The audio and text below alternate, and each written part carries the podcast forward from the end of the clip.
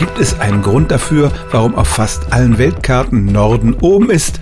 Je länger man drüber nachdenkt, desto klarer wird einem, das ist vollkommen willkürlich. Wir könnten auch Osten oder Westen nach oben tun oder auch den Süden.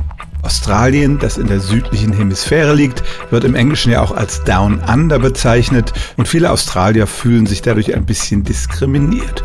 Und so ist es kein Wunder, dass im Jahr 1979 ein Australier auf die Idee kam, eine umgekehrte Weltkarte zu drucken, auf der der Südpol oben ist und der Nordpol unten. 350.000 Exemplare davon wurden bislang verkauft, aber den Status einer offiziellen Weltkarte hat diese Karte nirgendwo, auch nicht in australischen Schulatlanten. Neben dieser Nord-Süd-Frage gibt es noch die Ost-West-Frage. Welche Hälfte der Erde zeigt man da?